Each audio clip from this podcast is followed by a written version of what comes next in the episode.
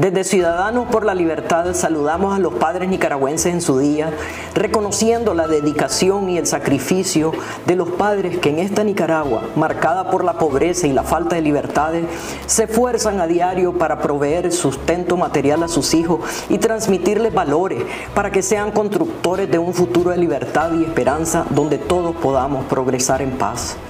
esta fecha, nos unimos al clamor de justicia de los padres, de las víctimas de la represión y de los hijos cuyos padres están hoy encarcelados, exiliados o perseguidos por exigir libertad.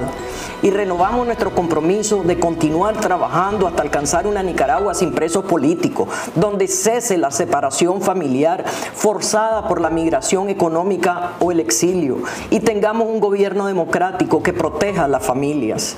En este Día del Padre, los ciudadanos por la libertad reafirmamos nuestra convicción de que la construcción de una sociedad libre y democrática comienza por la promoción y práctica de relaciones familiares basadas en el amor, el respeto y la igualdad de derechos, con pleno cumplimiento de las responsabilidades paternas y maternas en el cuidado, crianza y educación integral de los hijos. Adelante, ciudadanos.